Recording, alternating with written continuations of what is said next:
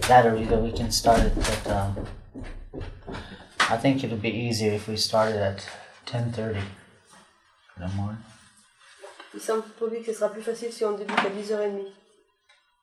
Cause it's gonna take us a while to get more wood Parce que ça va nous demander du temps d'avoir plus de bois là-bas en bas.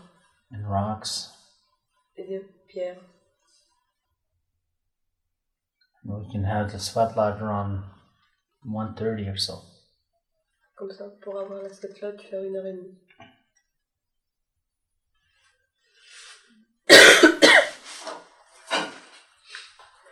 That's if everybody's willing to.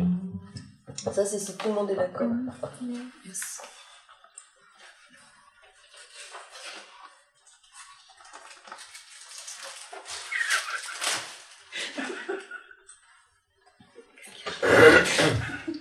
Il y en a un qui est pas d'accord.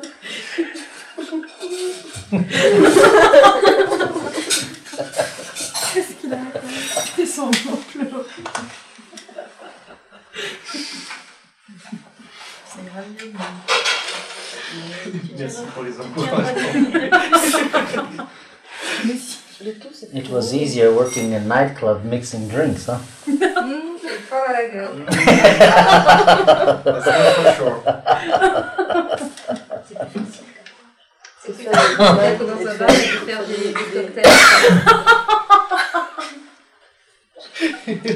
In my younger days, that's what I used to do too. Children children. Avant, c'est ce qu'ils faisaient lui. Yes.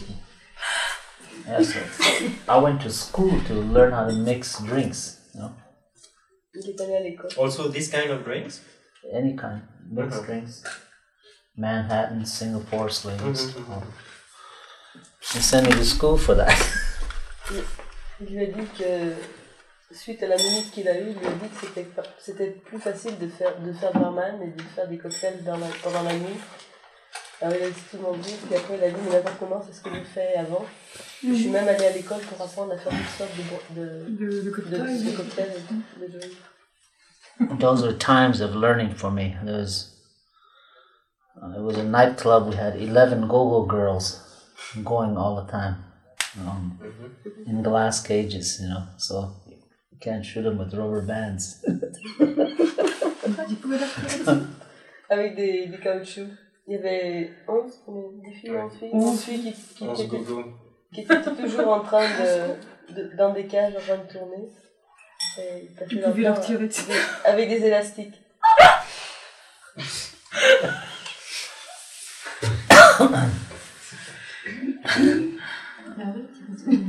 Tu vois, toute évolution n'est pas. Mais bien parfaite, tout ça. Absolument. Toujours, hein. Merci. Merci Pires, tu m'as sauvé.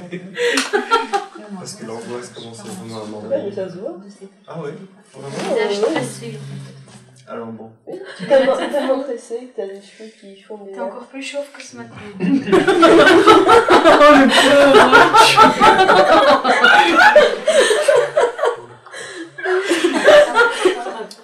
He is so. she, she told him that he is so stressed that he was he is more bold now than this morning.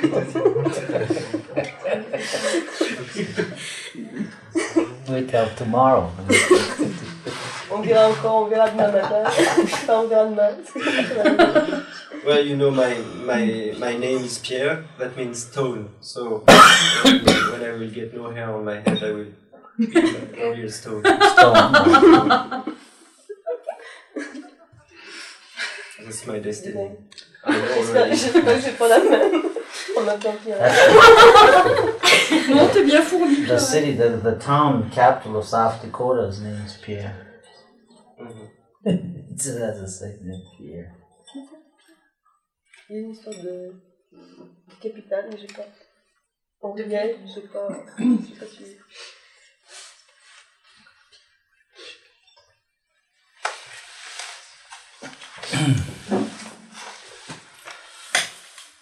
Nobody's cold. It's okay. You want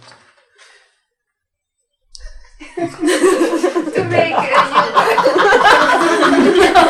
Already? Already? I thought I Il a. I don't. To make your tea bag. Oh, okay. Un si grand truc. Encore en acheter.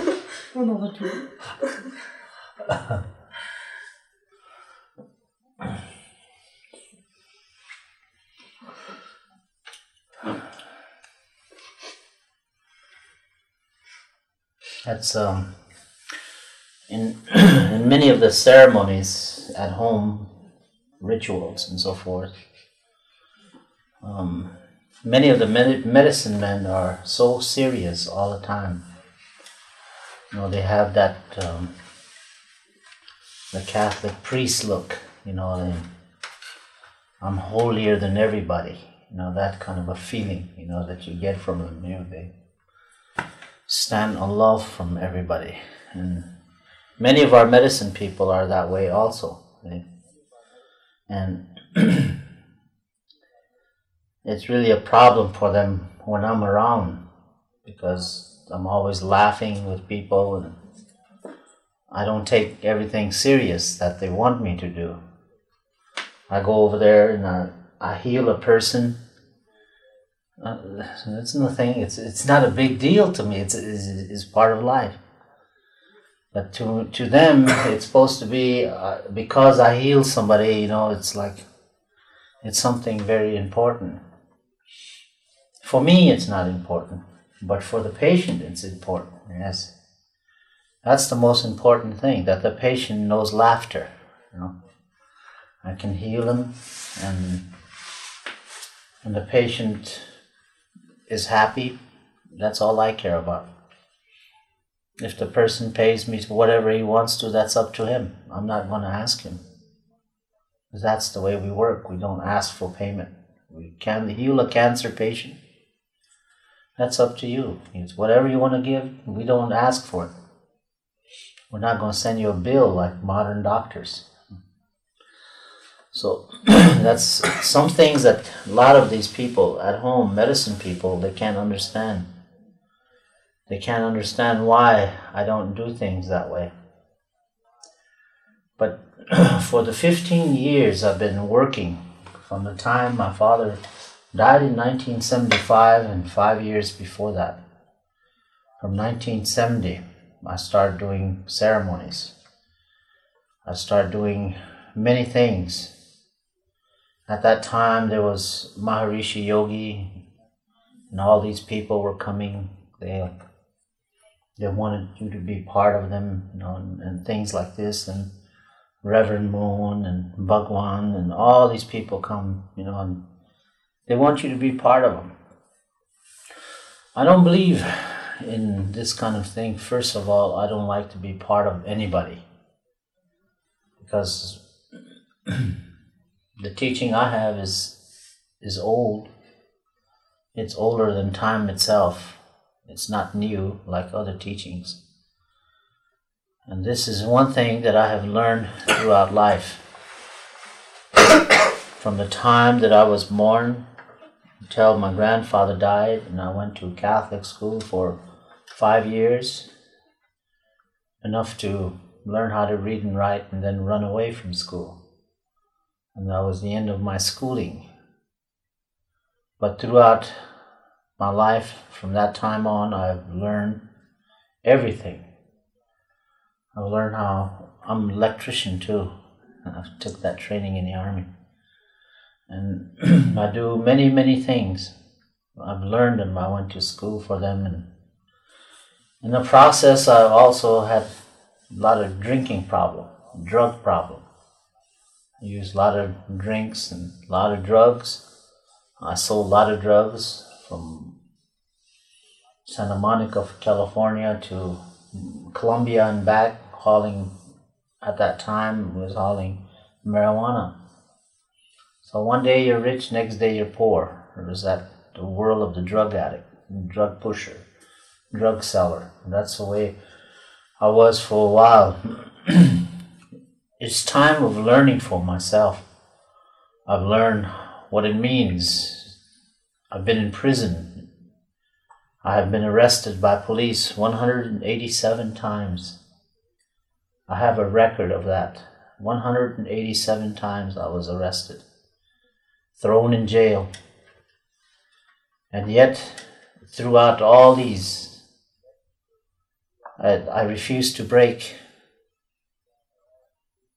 from the life of, to live life easy, working in a motion picture in- industry. I worked there for many years stuntman and motion pictures back and forth just to make money to get along enough to get by going from town to town from country to country from jail to jail and from one problem after another over the many many years it seems to me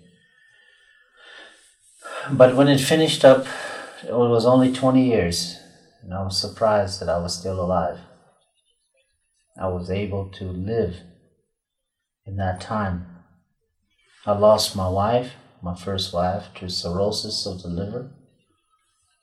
I lost my children. I didn't lose them, but my friend raised them himself, him and his wife, because they had no children.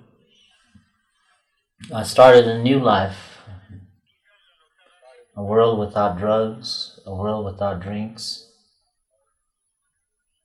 In those 20 years, I was baptized five times in different churches. And I've learned something about Christianity. I learned about the ways of Maharishis. I've learned from them. I've learned from masters in karate on Okinawa. I've learned the art of martial arts of Hapkido. I've learned these over the many years. But deep inside, I knew that something motivated me to go on with my life, whatever it was. Then the day came when I went to the top of the mountain. I picked up the pipe that I carry now. I picked it up. I had it buried in the ground. I picked it up and I came off that mountain. I put away all those foolish things drugs and alcohol and crazy things doing. and over the years, in 1970, when I first stopped drinking, my father couldn't believe it. My relatives couldn't see it because I was dangerous everywhere I went. There was no man can use his fist on me and hurt me because I was that violent. Violence was a game for me for many years. To hurt people, put them in hospitals and things like this. This was a life that I lived for many years. It was very hard for me. For I've learned all these ways to defend myself all the time. I wasn't very fat or big in those days. I was only about 170 pounds, 165, something like that. Until just till I turned 37, I started gaining weight. But those years, my father said, he said it's impossible. He can't, you know. You know, he's the only son I have, and I know that he's not going to quit. One year went by. I got married again, second wife. Then my father and my mother told him, I think our son is serious. He said, No, you know, he's it's only been a year and a half, you know. But he got married again, you know. Two years went by and my father said to my mother, I think he's serious. You know? I think he's really serious about not drinking and using drugs and fighting and so forth. Three years went by, my daughter Josephine was born, my father came, he was the first one there. He came and, and blessed my daughter. He said, That's one we're, we're waiting for. He said, Your mother and I, we wait, we're waiting for them. So name her after your mother. Then John was born two years later. It's now 1975. John was born. And two hours when John was born, my father came and he said, That's him. That's the man, that's the boy who's going to fan the earth. He's going to use his fan and he's going to fan it. He said, with his eagle fan, he's going to fan the whole world once he grows. He said, We'll watch over him. You raise him well. He said, I'm ready to go to the spirit world. He said, I have seen him come now. So it was hard for me to, to live all these years and, and, and do these things and, and have four sons went by and the fifth son to be picked of all the kids for the for the future. Of what he doesn't know what he's going to be um, he's, all he knows is he knows ceremonies. He knows sun dances. He knows all these things. It comes natural for him. They guide him along all the time. And so for many years i have uh, now it's kind of hard for me to accept the fact that after my father has passed away, to accept the role of a chief. I couldn't accept a responsibility like this. I, my father, I was the only son. My father passed away. How can I be a chief? I've never, I've been drunk all this time, you know. who's going to listen to me, you know? The only rank I've had was I was a captain during the Korean War. I have made from from sergeant all the way up to captain. They call it battlefield commission. I've been that. so I know about leading men and all this, but but those were for the army. It was not for my people. So after all these things have happened as a captain and, uh, all, all, these years went by to become a chief then i didn't think much of it till i went home to the reservation then i went to a big powwow there was about 2000 people there at a celebration and they sang an honor song for me and i was completely in shock, into tears. I said, How can these people sing an honor song for me? You know, I haven't done nothing. All the years that I've lived, I fought, and that's all I did. I've never been hurt in my life. Never been in a hospital in my life for no reasons other than, well, nothing. Then I had to accept a responsibility as a medicine man two roles at the same time chief and medicine man. From 1975 to 1980, it was a world of nightmare for me. I couldn't believe I had to be a medicine man, although I lived this way. It was natural for me. Everybody came and learned from me. People call me medicine man. Ooh, a meme, a medicine man? And don't don't make me laugh. You know, I don't. You know, this is a natural way of life for me. I said, I don't need to be called this medicine man and so forth. It's a natural way of life. I've lived like this all the time. And they watched over me, they guide me, I'm here. And going to now, 1985, I started to realize my responsibility. Maybe I finally became a man at the age of 50 years old. But I lost 20 years in there someplace. I don't know what happened to him. 20 years of drunk. 20 years of fooling around. Completely isolated out. 20 years. It seemed like it's a dream for me, and it didn't happen now teaching all over the world. I've criticized teachers a lot. All teachers, from Bhagwan, all the way to Maharishi Yogi, everybody, the Pope, even my own medicine people. Because I feel that a medicine man, a teacher must live the life and experience what he talks about. He must live and experience life. He must learn to experience. If I'm going to speak about alcohol, I better know something about alcohol.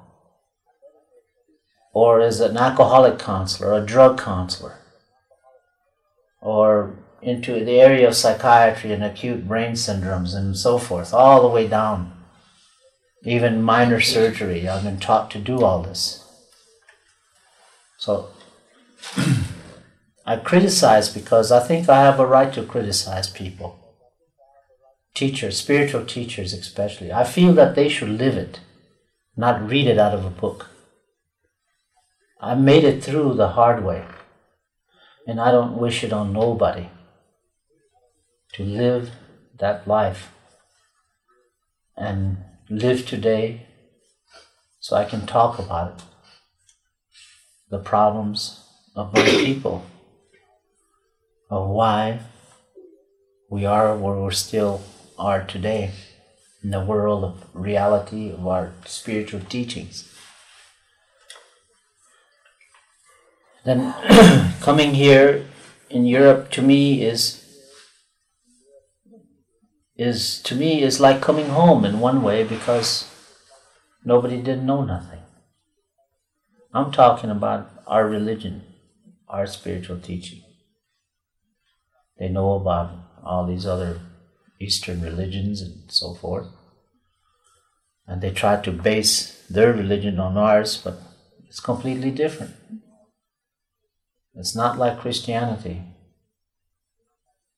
But my father had once summed it up in one way. He said, The Indian's world is like Moses during his time. He said, It's his way, it's the Indian today, is his religion is like Moses. He said, He still goes up on a mountain to seek a vision and prays, looking for a vision fantasy, looking for greener hills on the other side, helping people. This is the world of Moses. And now we come to, we feel, I feel today what my father has said is, I think we, as Indians, our teaching is about the same. It's like that time to today. And here in Europe, everything has been completely forgotten. And so, for every place we go, we'll teach a handful. I am happier to teach a handful than 105, 600 people. I wouldn't come. If you had over 100 people here, I would never come. I would tell you I'm sick or something. Because that's not me. I don't like to teach that way. Anything below 30 is good for me. I can teach those people easier. What is the use of teaching 100 when half of them and just go home and never practice it? It's easier to teach a handful and they can go on teaching other people, informing other people in this way. It becomes big. That's my feeling, and I've experienced it here in Europe all over. Is I've seen one group from very small, like Mother Earth Therapy, four people, today to 170 members of that whole thing, plus all the people that come in all the time. so, there's this one group that start like this. Gabrielle the same way. Just a handful of 16 and expanded right now to 700 in two and a half years' time. But we know those people are sincere. those people want to change. They want to help the earth. And that is what the feeling that I have here. It isn't easy, but nothing nothing positive comes easy. You have to work for it a lot. And it comes and when it comes it's like an avalanche. It comes very fast and heavy. And you learn from that. But I would say is keep your ears open and your heart open for other teachers to come. That much I would say, no matter who it is. From them, you might learn, one word, and that'll help you change your life. That's the way I, I got no criticism against no teacher or no religion. I will criticize them all if they're doing wrong. I'm the first to criticize spiritual teachers when they do things wrong. But I don't say it behind their back and confront them face to face. I just wanted to say that to you so you might want to, you might understand where my feelings are lying, you know, so you can understand them. And how I got to where I'm at today. I didn't have to go to school for it. I wish I did so I can quit quit being a medicine man. No, but for me it's a lifetime. There's no way out. in the hands of the you're in the hands of the creator. He does things to you and there's nothing you can do about it. He guides you along. You don't get hurt. You never hurt for money. You never hurt for food. Nothing. It comes all the time like that. Sometimes I think it's nice. Other people think it's probably really nice to be a medicine man. if I had the chance and anybody wants it, I'll give it up right away. That's the way I feel about it too. Because it's not easy to be away from your children, your wife. It's hard to be way over here and teaching. And you come over here and teach. Sometimes I wonder myself, wow, what I'm doing here. Not only here, but all over Europe. Sometimes when they when they don't pay attention to me, like Tuesday or Monday evening, if nobody picks me up in, in half hour, I catch a taxi and I take off for some hotel somewhere in some other town, someplace. And I get one with the television. I just turn it on and I just lay down and just. I don't even know what they're saying, but I, I just do that just to get my mind channeled to something else. It's really hard. Life is very hard. It's not very. It's not a road of roses. I can have chauffeurs. I can have people to drive me around, but I'd rather do it myself. I think I'm still capable. I, I can wait till I'm old to do that. While I'm still able to do traveling around airplanes and trains and so forth, I think I'll continue that way till I'm too old to carry my suitcases. Then, then people can chauffeur me around in, in a Rolls Royce by that time, maybe.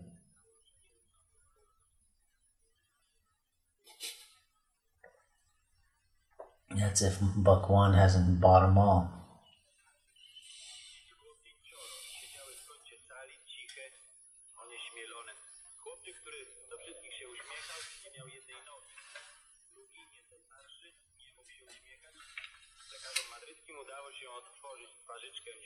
Ale nie byli w stanie zwrócić mu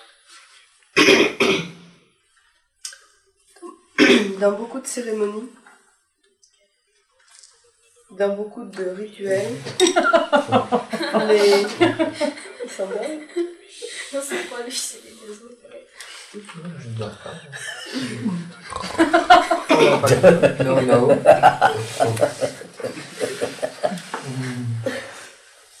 Waiting. Beaucoup de, de médecine man sont très sérieux. Ils ont un aspect très triste, très austère. Ils se tiennent à l'écart des gens, ils sont difficiles à, à contacter.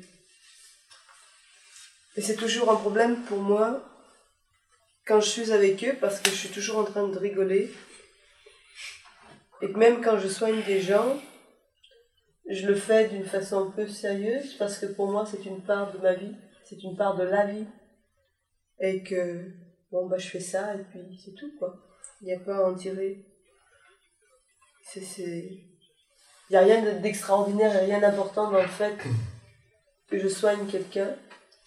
Ce qui est important, c'est que le malade arrive à rire de nouveau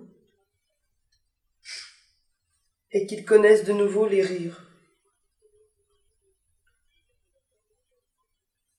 Nous, les hommes médecins, nous ne demandons pas de paiement.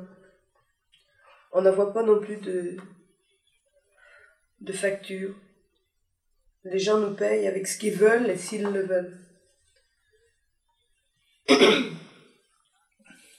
Les autres hommes médecine, quand il dit nous, c'était, lui et sa famille.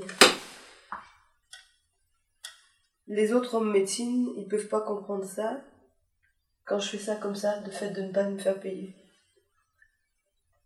En 1975, son père est mort. Et puis, dans les années 70, il y a eu aux, États-Unis euh, tout un tas de, choses avec tout un tas de Maharashi, Bhagwan, enfin tout un tas de gourous qui avaient plein de gens qui les suivaient, qui voulaient savoir comment ça se passait, atteindre des niveaux supérieurs de conscience et ainsi de suite. Mais j'ai jamais eu envie de les rejoindre et de faire de faire partie d'eux. Parce que mon enseignement est beaucoup plus vieux que le temps lui-même.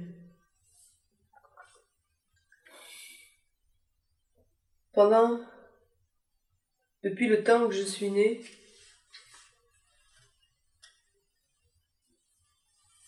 jusqu'à ce que mon grand-père meure, je suis allée à l'école catholique juste assez pour apprendre à lire et à écrire. Et puis après, je suis partie.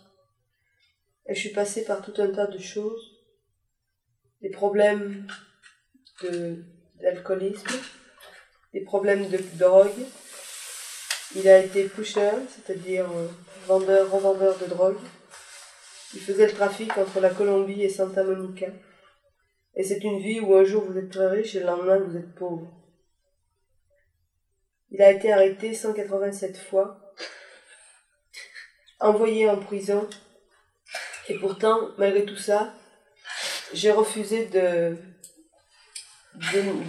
casser avec ce genre de vie qui me menait de, de, petit moment en petit moment, de problème en problème, et de ville à une autre ville.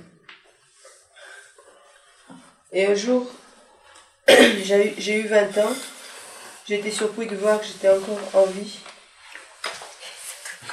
Ma, femme, entre-temps, était morte d'une cirrhose du foie. J'avais perdu tous mes enfants parce que ils étaient partis de, de chez lui. Et soudainement, j'ai commencé une nouvelle vie. J'ai voulu commencer une nouvelle vie. Et pour commencer ma nouvelle vie, j'ai été baptisée cinq fois dans, cinq fois dans des églises différentes.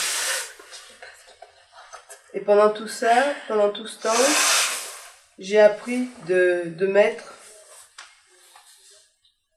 de différents maîtres, des maharashi, du, de l'aïkido, du karaté, mais très très profond au, fond de moi, il y avait quelque chose qui me motivait de continuer cette nouvelle vie.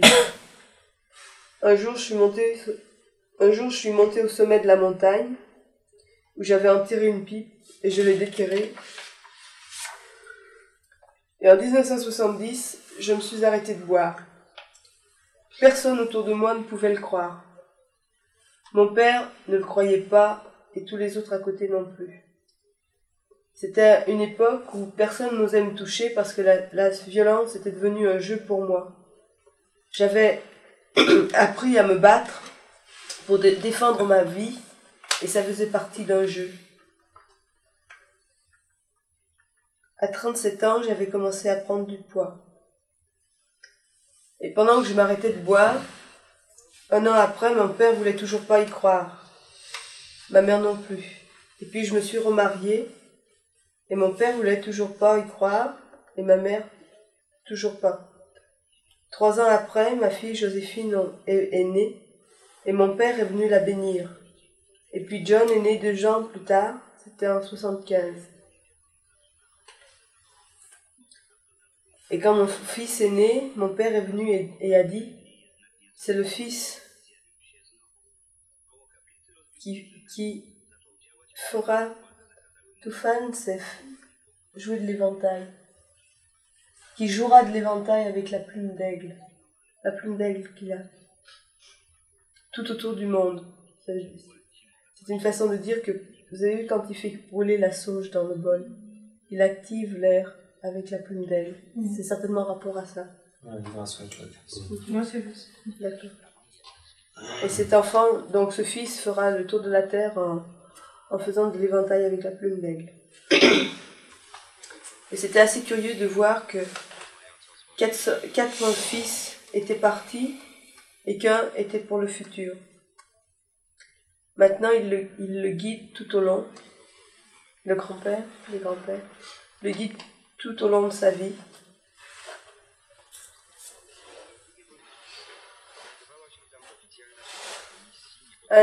Ça a été très dur pour moi, après que mon père fut mort, de devenir chef. Je voyais pas pourquoi je pouvais devenir chef. Quand j'étais dans l'armée, j'ai commencé comme sergent et en même temps il a appris l'électricité. Il a fini capitaine et il a fait la guerre de Corée. Et il comprenait pas pourquoi il devait devenir chef.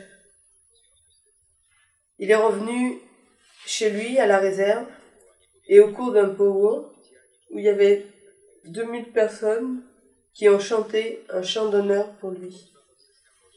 Et il avait honte, il comprenait pas pourquoi on pouvait chanter un chant d'honneur pour lui.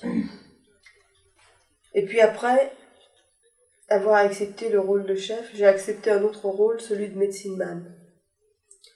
Ces années-là, pour moi, ont été un, cauchemar.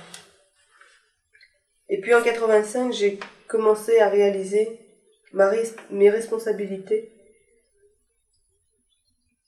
Mais je, je pense, mais j'ai perdu 20 ans de ma vie en étant complètement isolée, ivre. Et maintenant, je suis en train d'enseigner partout dans le monde. Je critique tous les, enseignants.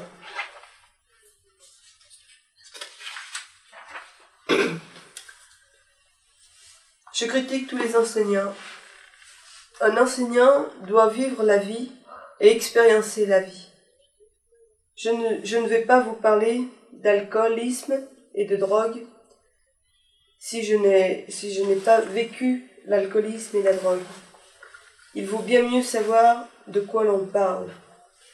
Les, enseignants devraient vivre plutôt que lire la vie dans des livres. Et comme ça, ça, nous aiderait beaucoup plus à, nous, à répondre à la question que sommes-nous et que sommes-nous aujourd'hui? Et pourquoi en sommes-nous là aujourd'hui? Venir ici en Europe, pour moi, c'est comme revenir à la maison. Parce qu'ici, personne ne connaît rien à notre spiritualité.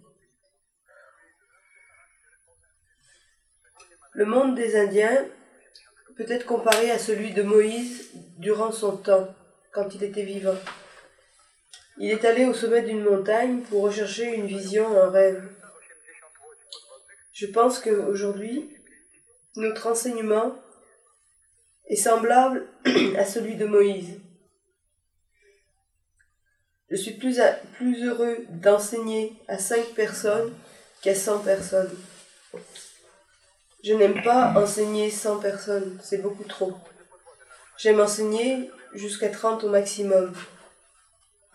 C'est beaucoup plus facile pour moi. C'est beaucoup plus facile d'enseigner une poignée de gens qui continueront à enseigner, à faire connaître l'enseignement. Il a donné des exemples de groupes où il y a eu 4 personnes au début, et maintenant il sont 270, où il y avait 16 personnes au début, où maintenant il y en a 700 en deux ans et demi. Ces personnes veulent réellement changer quelque chose et sauver la Terre. Mais rien de positif ne vient aisément. Mais quand il vient, il vient comme une avalanche. Gardez vos oreilles et votre cœur ouverts pour écouter les prochains enseignants. Écoutez-les. Je les critiquerai s'ils font, les des choses pas comme il faut. Je voulais vous dire tout ça, comme ça vous pouvez comprendre d'où je viens. Quand on est homme médecine, il n'est pas question, il n'est plus question d'être autre chose. Vous n'avez, vous n'êtes pas blessé. La- L'argent vous rentre quand vous en avez besoin. Mais si quelqu'un trouvait que ma vie est facile, je la lui céderais volontiers si c'était possible. Je pourrais avoir des chauffeurs, mais je préférerais conduire moi-même et être auprès de ma famille plutôt que de parcourir le monde pour enseigner comme je le fais.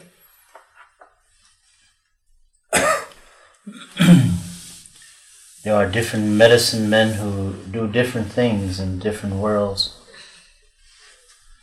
I guess you might say I'm in what they call the world of visions. The vision medicine man, which we call in our language the Wayatram. The Wayatram who lives on the world of visions to be a I can tell you, relate to you four right in a row, spanning 10 years of four visions. the first one was when my father was yet alive. He'd take me to the mountain for a vision quest. And after four days and four nights, I didn't see nothing. And I started to leave, and I've taken my pipe and I took it apart. And I found my body falling to the ground. And I seen, I, f- I felt my spirit rising above from the, from the body and it raised to the tops of the trees, to the bottoms of the trees. That's where the body, the I stopped, and I looked at my body down below, and I seen my father not too far from there, sitting there with his head down. and as the body laid there, a spirit, the shape of a spirit, is very different from what people spirits in the world of spirits the from a different dimension the dimension that just shaped like this is it just a shape? You can see through it but yet it's there. There's no eyes feet arms nothing. But when it grabs some something an arm comes out and grabs whatever it wants to grab.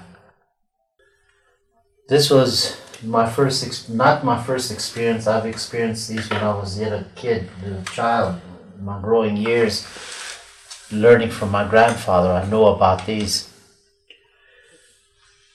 and he said in my language, he said, Hokshilawana Washi Chachigliwahi Elohi. My son, your work has finished now, so I have come after you now. And by this time, two more these shapes came in from the north. And they stopped it.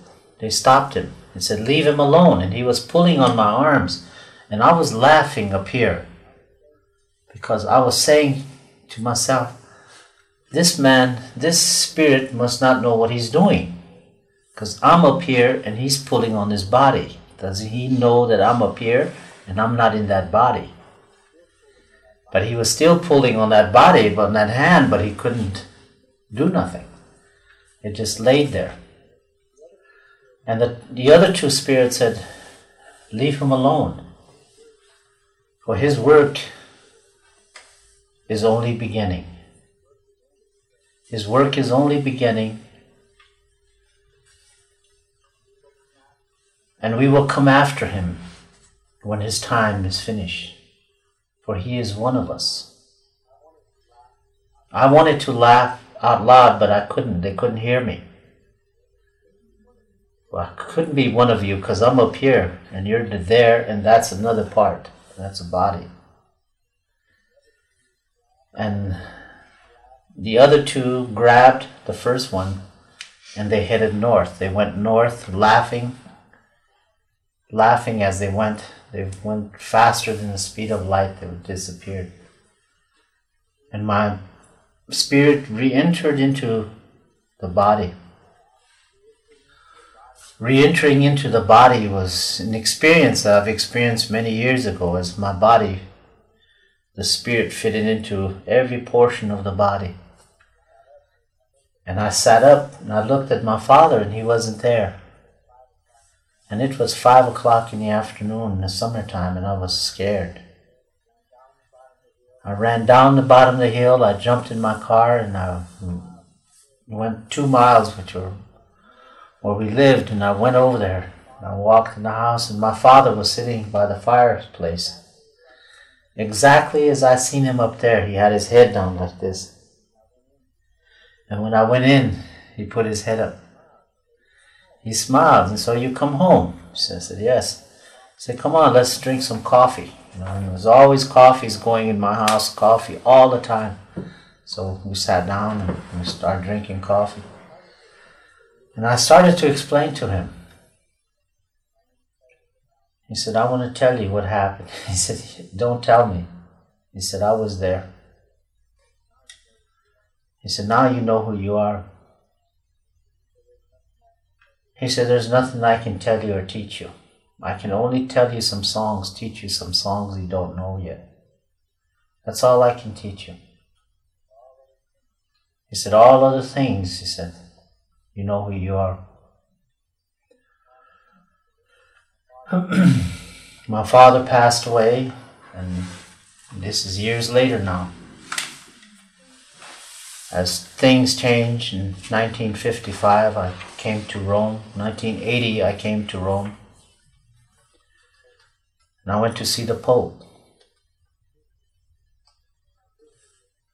And I visited with him for about three hours, and I left. I had the same pipe that I have with me today. And I went to one of the tombs where there were some trees. And I went down below and I came up on top of the trees and I sat there because in the trees they couldn't see you. I was just sitting there leaning against the trees. And there's a tomb down below somewhere. I sat there praying. And as I prayed, with my eyes open, I seen myself going back into St. Peter's Square. And inside of St. Peter's Square, there was no one. There was not one person there. So I looked around and I heard a noise.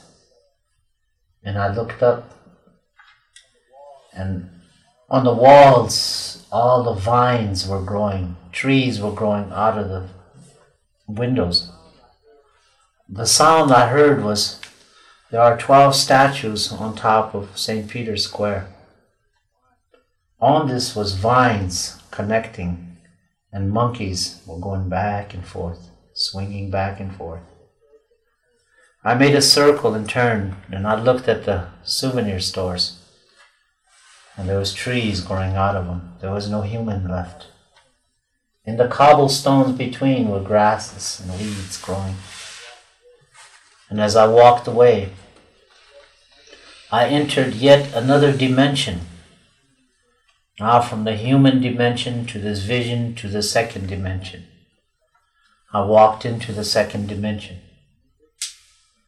And in this dimension, on the left was a square table. And on this table sat all the leaders of the world dictators, presidents, generals. And one of them said, Lame deer, join us. But a voice behind me said, Keep going to the other end of the table. Turn around and look to the left. I walked to the end of the long table, and when I turned to the left, there was a round table on the left. And on the round table sat all the spiritual teachers that this world has known. And a voice said from there said, Come and join us. But a voice behind me once again said, Keep on going. I wanted to join the square table or the round table, and yet this voice pushed me on. He said, In front of you is a light. That is where you're walking. We will guide your way. Have patience. Do not fear nothing. Keep on walking. And I came out of the vision. I came out of the first, second dimension, the first dimension, into the present. And I came right out of it. I came out of it when my coordinator came and was shaking me. Where have you? You've been sitting here all this time. We've been looking for you for two hours. And this long I've been sitting there with this vision in front of me. There's a, to me, this vision that I've received there was is it the destruction of Rome? Where have the people gone? The only thing that I know of of leaving a city intact and completely destroying it is to take to take the blast and heat out of the atomic bomb and you, you have a neutron bomb. That's the only thing that'll completely destroy a city, the people, everything. That'll leave all the buildings standing. It's the radiation. That's the only thing that I surmised from that vision. I couldn't understand what it was. This was in 1980, early this spring, as I sat on the mountain here in Switzerland, close by here. I thought of, I was very bothered because I gave a talk at the Jung Institute in Zurich. And I criticized Jesus Christ from the very beginning for almost two hours in his teachings. Not criticizing him, but the Christianity.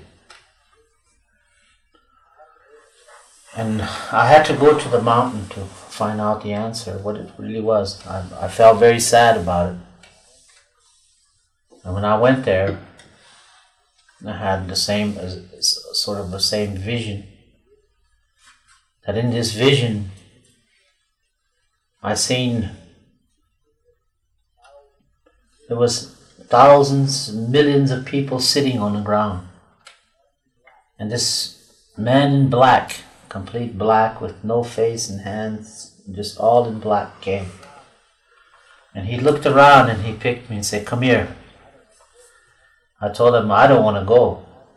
he said, You have no choice. I said, Yes, I do. I'm going to stay here. Pick one of these other people. They would, they would go anytime. He said, No. He said, I came to pick you. Come on. And he took me. And I walked along a road with him, and we came to the, a T in the road, where the road met another road. And on this road was millions of people walking down this road. Millions, as far as you can see, was humans. And this man said, I'm going to stop these people and I'm going to teach them. But you go on. The same road where we're coming. You go on. And as you go up this road, you will find a crucifix, a cross. And on this cross hangs a man. And he said, You go there and pray. So I started to think, why am I going to pray to a crucifix, you know? Me who've criticized crucifix all my life, gonna crucifix, pray to this human hanging on there. I kept going, these were what I was thinking. And I seen the crucifix in front of me, a very large one. I was almost there when a cloud came in front of it. And the cloud took the shape of a crucifix. And on that crucifix hung a man. I walked to the crucifix and stood in front of it. And it started to deteriorate. All the wind started blowing it away.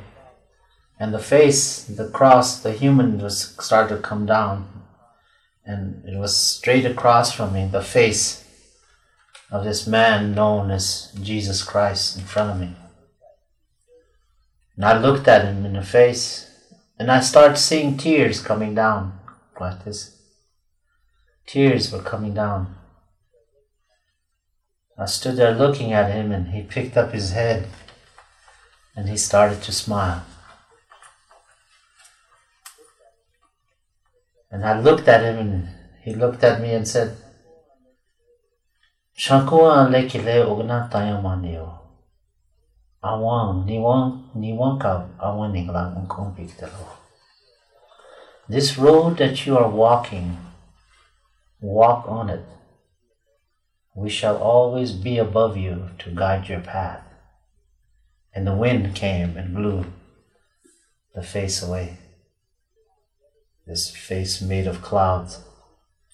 And I looked at the other crucifix, and it crumbled to the ground in million pieces. Just completely deteriorated in front of me. A man made crucifix. I turned around to talk to this man, wherever he was, but there was no one there. There was no people there. They left me by myself.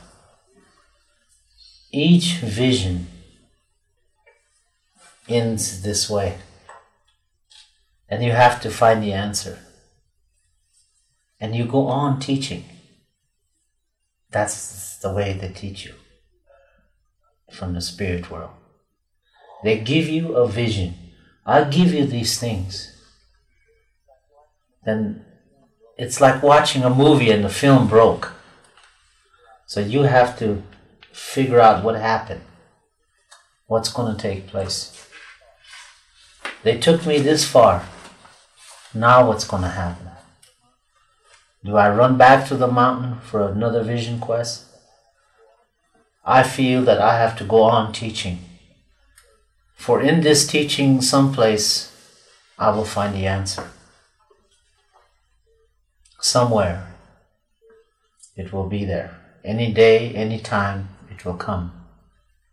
And they keep pushing you in this vision. So, as a medicine man who works in visions this way, it's not dangerous, but it's hard work. They keep pushing behind you, pushing you along, and it's hard. So the world of visions is, is not a dream, it's real. And you have to understand it. I told that to a Catholic bishop, that vision. Catholic bishops. he just shook his head and said, he said, you know, he said, of all the people that I know in the Catholic Church and heard in history, none of them had a vision about Jesus Christ but you. He shook my hand. He said, just follow your vision. And it felt good to hear a bishop from the Catholic Church say this, you know. It seemed like he opened the key and opened the door for me. I have nothing against these people, only their teaching. It's got to be the right way for all of us to survive.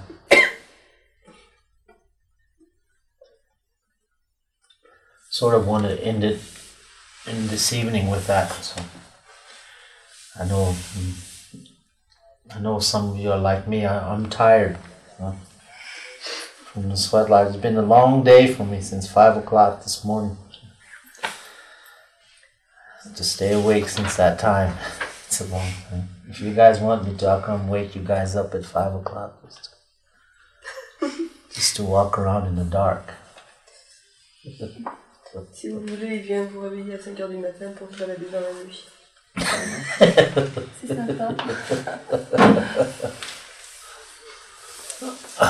It's so good when you wake up and look at the time, it's only three o'clock, you know.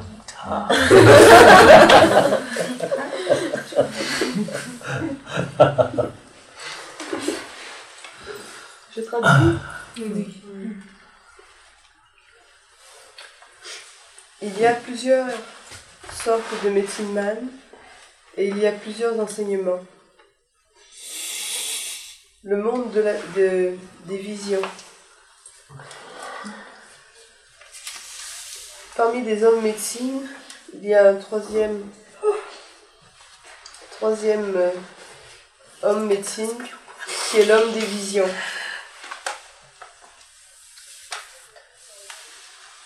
Un jour, mon père m'a emmené sur la montagne et pendant quatre jours et quatre nuits, je suis restée sans rien à manger, rien à boire. Et puis, rien ne s'est passé. Il n'y a pas eu de vision, il n'y a rien eu. C'était, c'était désespérant. Il a commencé à partir. Et puis soudainement, il est tombé par terre. Et il a vu son esprit quitter son corps. Il a vu son esprit s'envoler et d'où il était, il voyait son corps par terre et son père pas très loin. La forme d'un esprit, c'est très différent de ce que les gens pensent. C'est la forme qu'il a dessinée au tableau. Il n'y a pas de Dieu, il n'y a pas de pied, il n'y a pas de bras, il n'y a rien du tout. Mais n'empêche que quand ils veulent attraper quelque chose, ils savent très bien se faire des bras pour aller en direction de ce qu'ils veulent. L'esprit a dit, mon fils, ton boulot est fini. Viens avec moi. Deux esprits sont venus du nord et lui ont dit, laisse-le tranquille. Et il secouait mon corps et moi là-haut, je me disais, il secoue mon corps et moi je suis en haut. Et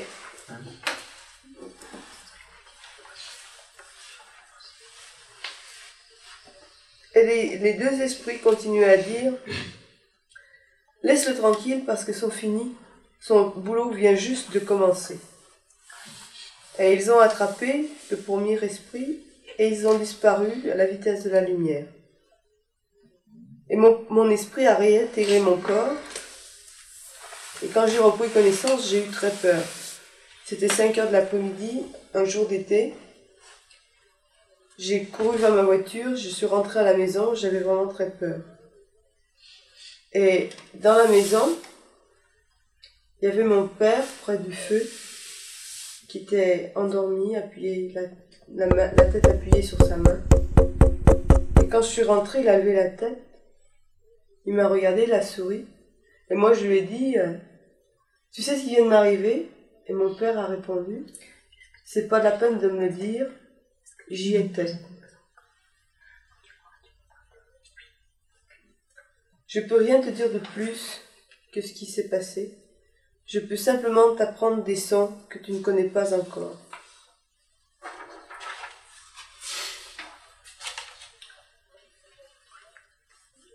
En 1980, je suis allée voir le pape. Je suis restée avec lui pendant trois heures. J'avais la même pipe que j'ai aujourd'hui. Je suis allée près d'une tombe où il y avait un arbre. Je me suis assis et j'ai prié. Et en, pendant que je priais, j'ai vu mon esprit qui allait vers la place Saint-Pierre de Rome. Et j'ai entendu des grands bruits. Et puis, il y avait au bâtiment, de fenêtre en fenêtre, tout autour, n'importe où, il y avait la vigne vierge qui courait avec des singes qui couraient dedans. Et puis je me suis tournée, et quand, euh, je me suis retournée pour regarder des magasins de souvenirs, il y avait des arbres qui poussaient dedans. Il y avait aussi de l'herbe entre les pavés. Et de cette dimension où j'étais, je suis passée dans une deuxième dimension. Et autour d'une table rectangulaire, il y avait tous les leaders du monde rassemblés, tous les dictateurs. Et ils m'ont dit Viens, rejoins-nous, viens avec nous. Mais une voix m'a dit Continue à aller de l'avant, continue ce que tu fais. Et quand il a passé la table rectangulaire, il y avait une table ronde. Et il y a une voix qui a dit Viens, joins-toi à nous. Mais la même voix a continué Continue à aller, t'arrête pas, continue. Regarde en face de toi, il y a une lumière, et c'est là que tu vas. Continue à y aller. Tous les goûts. À cette table ronde, il y avait euh, donc euh, tous les guides spirituels. euh, Et je suis revenue, je suis revenue de cette deuxième dimension à l'endroit où j'étais en train de prier. Et les gens, soudainement, sont venus vers moi en me disant Où c'est que tu t'es passé? Ça fait deux heures qu'on te cherchait. Mais je me suis demandé que quand on regarde la façon dont j'ai vu Saint-Pierre de Rome, voulait dire que il n'y avait plus de personnes. Et je me suis demandé où, où étaient passés les gens. Et en réfléchissant, je me suis aperçu que la seule façon de tuer les gens sans que les bâtiments soient détruits, c'est d'utiliser la bombe à neutrons. Et puis ce printemps en Suisse, j'ai critiqué la chrétienté dans un institut pendant deux heures. Et à la fin de tout ça, il fallait que j'aille sur la montagne pour arriver à comprendre tout ce que j'avais dit. Et j'ai eu une vision. Il y avait tout un tas de gens, plusieurs milliers de personnes, avec une personne tout en noir. Et il vient vers moi, il me choisit, et puis il me dit Viens avec moi. Et moi je réponds Je ne veux pas y aller, prenez quelqu'un d'autre. Il dit Non, non, c'est nous, c'est toi qu'on veut. Alors j'ai fait route avec lui jusqu'à une route hantée, à un carrefour en thé. Et j'ai vu des millions de gens qui bougeaient, qui étaient sur cette route. Et l'homme en noir m'a dit Continue, au bout de ta route, il y aura un crucifix. Et moi, je me suis demandé pourquoi je pouvais avoir avec ce crucifix. De voir cet homme, cet être humain euh, qui pend sur ces morceaux de bois, ça faisait un drôle d'effet. Et je continue ma route, et soudain du ciel, il y a un nuage qui descend et qui prend la forme de crucifix avec un homme dessus.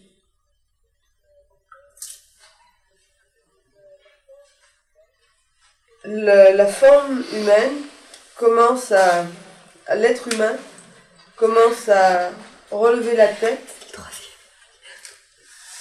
et il relève la tête et me sourit et me dit la route que tu suis continue là on sera toujours au-dessus à te, sur- à te protéger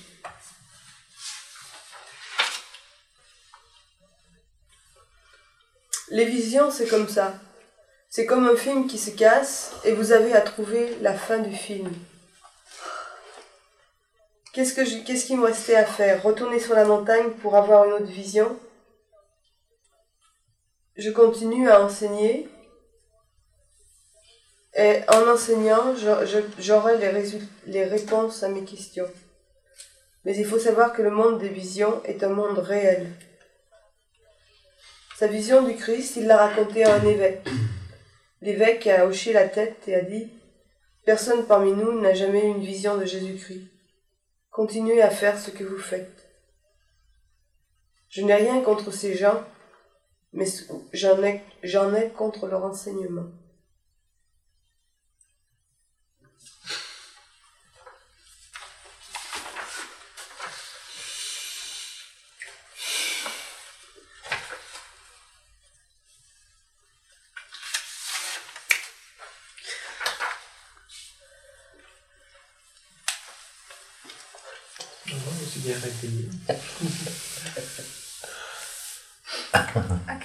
Quelle heure est-ce qu'on se lève demain wake up tout le monde. What time do, do we wake up tomorrow morning? Five. Five? Oh, oh. I have to be here at five. No, it'll be the same time in the morning. So we meet at the at, for the breakfast. Yeah, Eight o'clock. Ok. eight o'clock.